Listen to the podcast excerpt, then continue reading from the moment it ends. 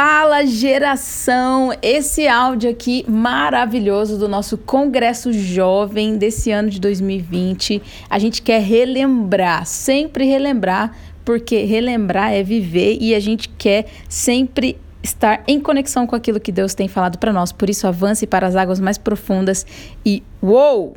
Vambora!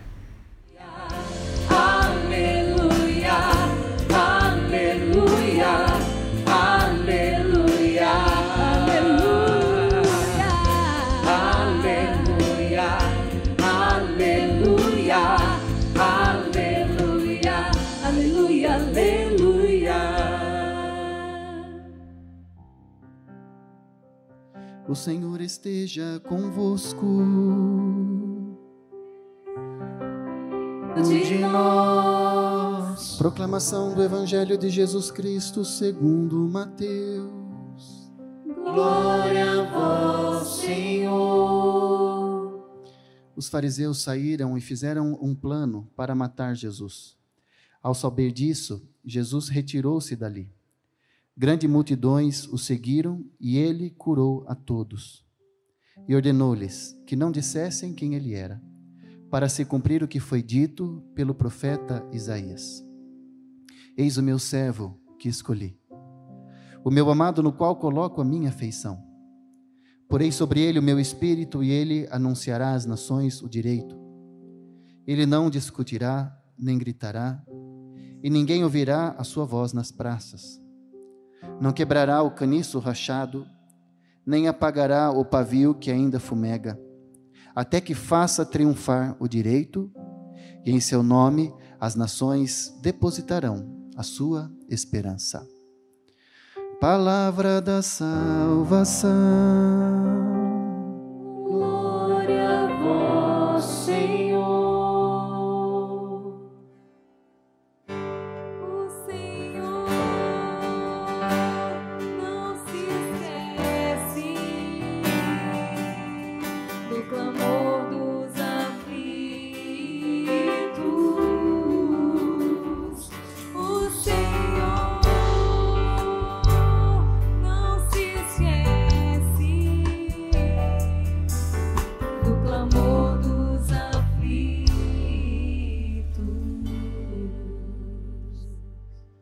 Começamos o nosso congresso jovem com esse mandato de Jesus: avancem para águas mais profundas.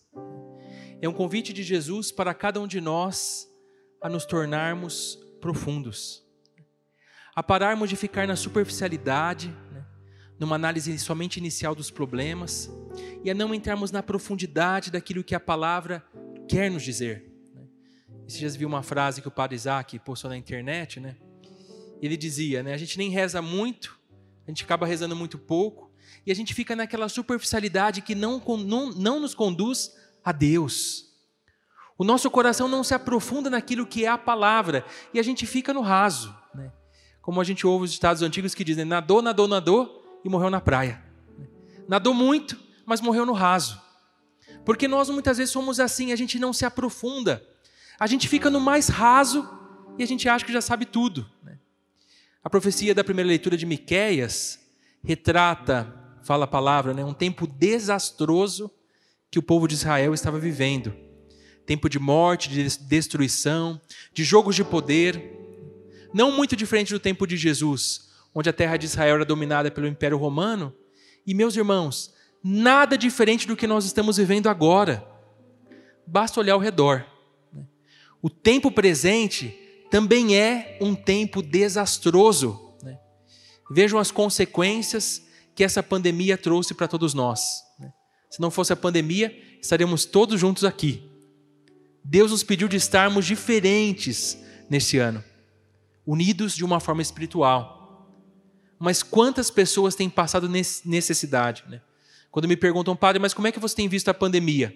Eu vi coisas maravilhosas, né? nunca vi tanta gente boa solidária, doando, ajudando. Esse foi um dos tempos que a gente mais conseguiu tirar pessoas das ruas e servir comida aos pobres. Dos maiores tempos. Muita gente abriu o coração, se tornou solidária, ajudou, se fez presente na missão. A missão continuou acontecendo. Do outro lado, quantos irmãos, até mesmo de igreja, pessoas da mesma comunidade, destruídas. Divisão entre amigos, se você não é de um lado é de outro, né? briga de poder, briga política, porque se você não é conservador, você não é assim, um se degladiando contra o outro, e também na igreja. Eu vejo esse tempo como um tempo de muita decepção, de muitas frustrações. Decepções com a igreja, decepções com a sociedade, decepções com a política. Só que a gente se esquece. A gente se esquece da palavra. Quando a palavra diz: Maldito o homem que confia no homem. Meus irmãos, enquanto o nosso olhar estiver voltado para esta terra, enquanto a nossa confiança for ser colocada em irmãos, que são irmãos, mas são seres também falíveis, passíveis de erro, passíveis de pecado, a nossa vida não muda. Entra ano e sai ano, a gente continua do mesmo jeito e a gente não muda, a gente não se transforma, o nosso coração não se renova, porque o nosso olhar está aqui, está embaixo. Como nos diz São Paulo, aspirai as coisas do alto, onde Deus está. Quando Jesus diz para Pedro, avance para águas mais profundas, era um tempo de falimento na vida de Pedro. Passou a noite inteira e não pescou nada. Passou a noite inteira e estava na falência. Um tempo de frustração, de decepção mas quando Jesus pronuncia esta palavra para Pedro, antes de Jesus dizer essa palavra, há um sinal muito bonito. Jesus olha para Pedro. O olhar de Pedro se encontra com o olhar de Jesus. O olhar de Pedro se encontra com o olhar do homem e do Deus que está em Jesus. Meus irmãos, nós só passaremos por esse tempo de dificuldade e por qualquer frustração que algum de nós esteja carregando num encontro pessoal com Jesus. Não tem outro caminho. Né? Tem muita gente que espera um conselho, uma palavra, uma oração, uma bênção. Isso tudo é maravilhoso. E que bom que a gente está aqui, que bom que é mais um congresso jovem. Mas se os nossos olhos não estiverem fixos em Jesus, nem o padre consegue passar por esse tempo, nem você. Se os nossos olhos não estiverem fixos no Senhor, se não houver o um encontro com o olhar de Jesus, é impossível passarmos por esse momento. Pedro olha Jesus, fixa o olhar no Senhor e recebe aquele olhar de amor, aquele olhar compassivo que comunica para Pedro o dom de Deus. Jesus é o homem cheio do Espírito Santo. E ele comunica para Pedro aquele dom. Tanto que o que Pedro vai dizer? Senhor, nós não pescamos nada a noite inteira, mas em obediência à tua palavra, lançaremos as redes. E Jesus diz: avancem para águas mais profundas. Meus irmãos, mais uma vez nós temos que voltar à fonte. Eu vejo tantos jovens ligados à aliança fazendo um caminho muito bonito, um caminho de estudo, de aprofundamento, de conhecer a política, de conhecer a fé, isso tudo é maravilhoso. Mas estudo sem oração acaba ficando só o estudo. Nós temos que voltar à fonte. E a fonte é Cristo. A fonte é Jesus. Quem está afastado da fonte não tem a força para continuar a caminhada. Não tem força. Se nós não voltarmos à fonte, a gente fica na superficialidade andando de um lado para outro. Né? E hoje todo mundo é formador de opinião, todo mundo tem a verdade na ponta da língua. E a gente acaba buscando outras fontes, como se aquelas fontes nos dessem a resposta que nós procuramos. Eu sei que foi um tempo difícil. Igrejas fechadas, muita gente não comungou e não está comungando por muito tempo. A Santa Igreja nos convidou à comunhão espiritual. E se Deus quiser, tenho visto isso em vários lugares, também em outros países, as igrejas reabrindo as portas, as celebrações voltando a acontecer. Jesus foi retirado do meio de nós, assim como os fariseus queriam matá-lo, mas nós precisamos correr ao encontro da fonte. Sem a fonte não tem caminho. Sem o ponto de partida não tem como continuar. Volte ao olhar de Jesus. Deixe que o seu olhar se encontre com Ele e volte à fonte. Volte à fonte. Onde você está, em qualquer lugar. Bastam dois segundos. Voltar o seu coração a Deus, voltar a sua mente a Ele e de todo o coração professar: Meu Senhor e meu Deus. Digamos juntos: Meu Senhor e meu Deus. Este é Cristo o mundo continuamente tentará tirar Jesus do meio de nós. Aconteceu isso já. Mas se nós que escolhemos a vida cristã, não voltarmos à fonte, não fixarmos o nosso olhar no Mestre, não tem caminhada. Mas não basta só olhar para Jesus, é preciso ficar com Ele. É preciso ficar com Ele.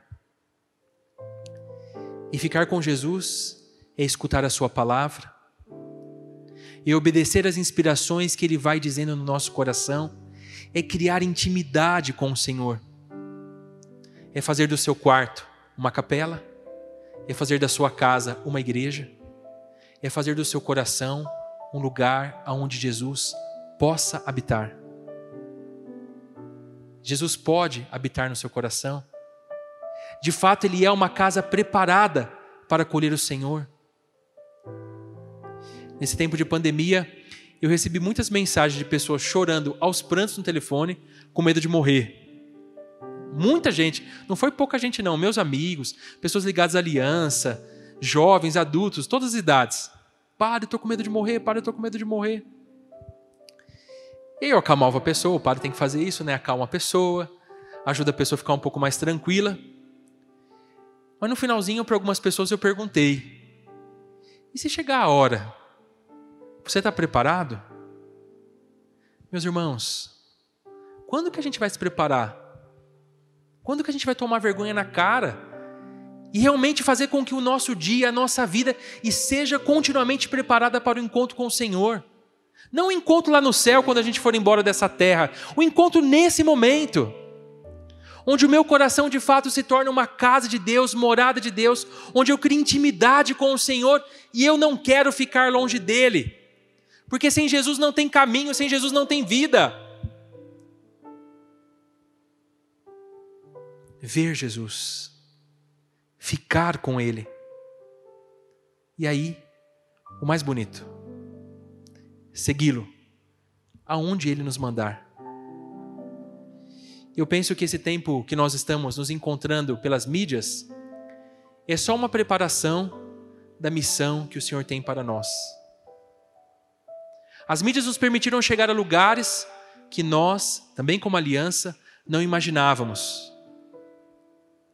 Mas é só uma preparação. Deus está cuidando de nós, está preparando a nossa alma, está enviando sobre nós o seu Espírito, está nos preparando para uma missão muito maior muito maior. Esses dias, uma grande intercessora da nossa comunidade teve um sonho profético. Né? Ela sonhou com uma missão Talitacum, né? Saudade da missão Talitacum. E ela nunca nem participou da missão Talitacum, mas sonhou com a missão Talitacum. Né? E ela via um, um mundo de jovens numa praça evangelizando. Jovens que faziam acrobacias, jovens que faziam espetáculos circenses, muita alegria, pregação, muitas pessoas que buscavam a confissão, Muitas pessoas ela via ajoelhadas diante do Santíssimo Sacramento, ela via uma praça lotada de jovens evangelizando. E o Senhor que dizia: virá, virá, virá. E ela entendeu. Esse tempo é só um tempo de preparação. Um tempo muito mais bonito virá. Um tempo de muito mais graça, de muito mais unidade, de muita mais comunhão. Um tempo em que Jesus estará no meio de nós definitivamente e nós poderemos proclamar com a nossa vida: Meu Senhor e meu Deus. Meus irmãos, nesse mandato de Jesus de avançarmos para águas mais profundas, eu queria fazer um convite. Voltemos rapidamente à fonte. Quem não está ligado à fonte se perde. Quem não está ligado à videira se perde. Quem não está intimamente ligado a Jesus, quem não está com o coração todo voltado para o Senhor e Deus das nossas vidas, se perde. Ver Jesus, ficar com Ele e segui-lo. Eu não tenho dúvidas que muito em breve nós nos reencontraremos numa massa gigantesca de pessoas. Queríamos fazer a festa das tendas na Canção Nova, não foi possível, ainda por causa dos efeitos da pandemia. E eu fico pensando, se Deus ainda não nos permitiu esta graça de fisicamente estarmos juntos, é porque Ele está utilizando esse tempo para nos prepararmos. Não vamos perder a oportunidade. Vamos voltar o nosso coração. Vamos deixar que Ele nos prepare para a grande missão que Ele tem para cada um de nós. Em casa, onde você estiver, feche os seus olhos por um instante e coloque a mão sobre o teu coração. E vai dizendo: Meu Senhor e meu Deus, meu Senhor e meu Deus. Jesus hoje está nos convidando mais uma vez a essa conversão profunda. Meu Senhor e meu Deus. Jesus vem e faz morada em nós. Como o noivo que prepara a sua noiva, prepara, Senhor, os nossos corações. Prepara, Senhor, a tua igreja. Prepara, Senhor, esta família. Quantos sinais bonitos de unidade, de comunhão. Quanta amizade benéfica, cheia de Deus. Você está trilhando no meio de nós. Nós queremos ver o teu rosto, Jesus. Nós queremos acolher em nosso coração. E nós queremos nos lançar nessa profunda missão. Meu Senhor e meu Deus. Jesus, nós queremos voltar o nosso coração a Ti. Nós queremos nos encher da Tua graça profunda. Nós queremos que o nosso coração se abrase de amor por Ti, Jesus, porque Tu és a fonte. E fora dela, fora desta fonte que és Tu, Senhor, não há nada. Ao oferecer o pão e o vinho, Jesus, nós queremos oferecer os nossos corações nesse altar. Queima, Jesus, os nossos corações e nos permita voltar a esta fonte que é você.